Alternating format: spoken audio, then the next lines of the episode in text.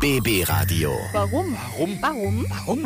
Warum? Warum sind wir so? Der Psychologie-Podcast.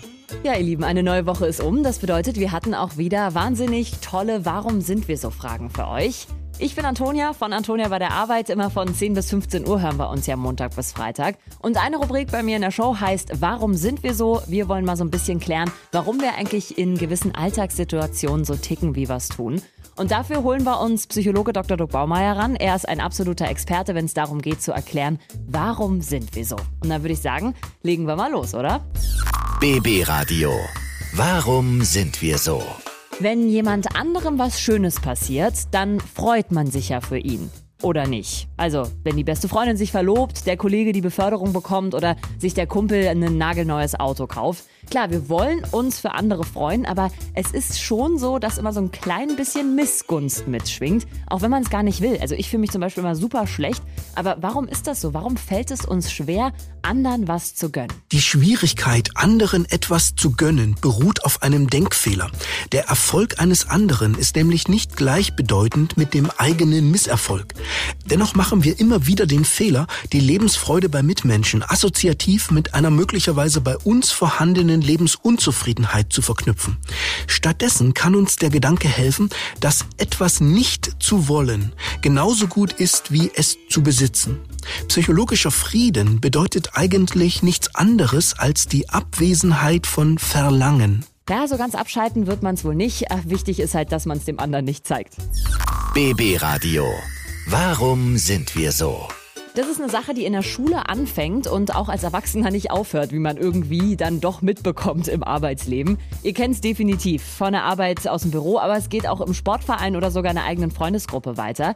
Es wird gelästert. Zwar manchmal mehr, manchmal weniger böse, aber wir regen uns einfach tierisch gerne über Leute auf und ziehen über sie her. Aber warum ist das so? Warum lästern wir überhaupt? Lästern schlägt zwei Fliegen. Zum einen wird die soziale Beziehung zu denjenigen vertieft, mit denen wir gemeinsam lästern.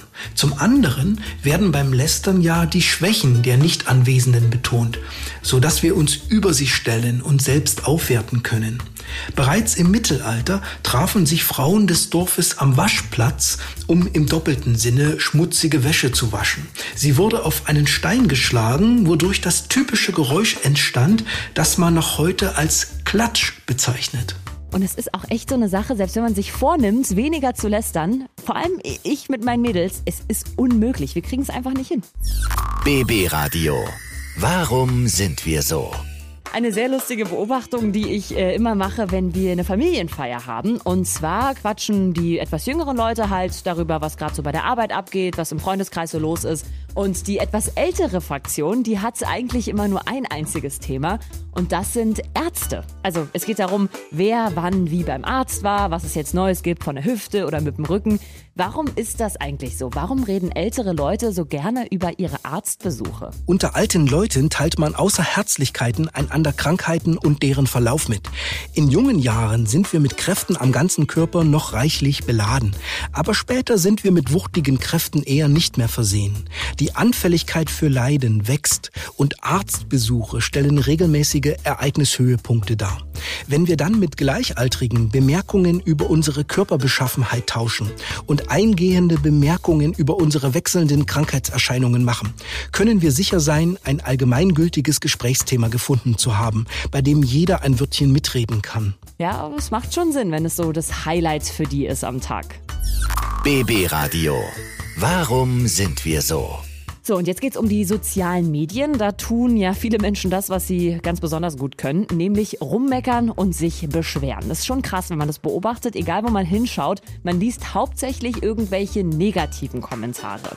Aber warum ist das so? Warum gibt es im Internet eigentlich mehr negative als positive Kommentare? Wir erleben, dass sich in den sozialen Medien die herabsetzende Kritik heiser schreit. Natürlich gab es feindselige Ablehnungen auch früher schon.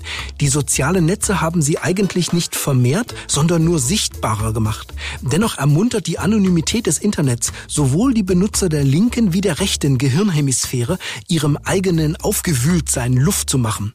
Sind wir nämlich mit etwas einverstanden, verhalten wir uns eher schweigend. Selten werden daher Kommentare im Internet so aufbereitet wie eine Weihnachtsgans, die allen schmecken muss. Eine Sache müssen wir tatsächlich rausnehmen und das sind unsere BB-Radio-Accounts bei Instagram und Facebook, denn jeden Tag bekommen wir so viele liebe Nachrichten und Kommentare von euch, deswegen wollen wir da an der Stelle mal wirklich Danke sagen. BB Radio. Warum sind wir so? Und jetzt geht es um eine Frage, die eigentlich relativ oft gestellt wird, wenn es ums Thema Partnersuche geht. Denn jeder will ja wissen, was ist eigentlich dein Typ?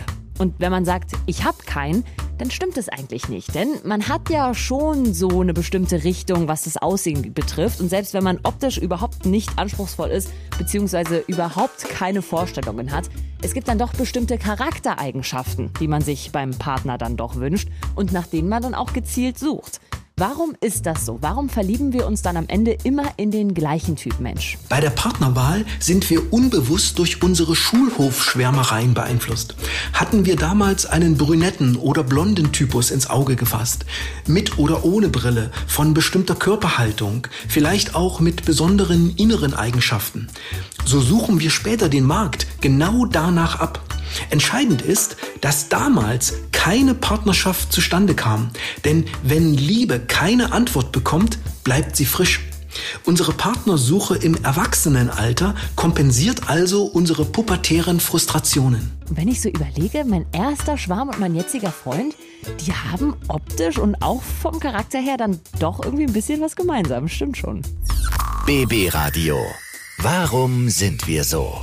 So, und damit sind wir schon wieder durch für diese Woche. Fünf wundervolle Warum sind wir so Fragen. Vielen Dank an Dr. Dirk Baumeier fürs Beantworten. Wir freuen uns schon auf die Fragen nächste Woche. Immer einschalten um kurz vor halb elf bei mir, bei Antonia bei der Arbeit. Und dann jeden Freitag alle Fragen knackig zusammengefasst in unserem Podcast auf bbradio.de und überall, wo es Podcasts gibt. BB Radio. Warum? Warum? Warum? Warum? Warum? Warum sind wir so? Der Psychologie-Podcast.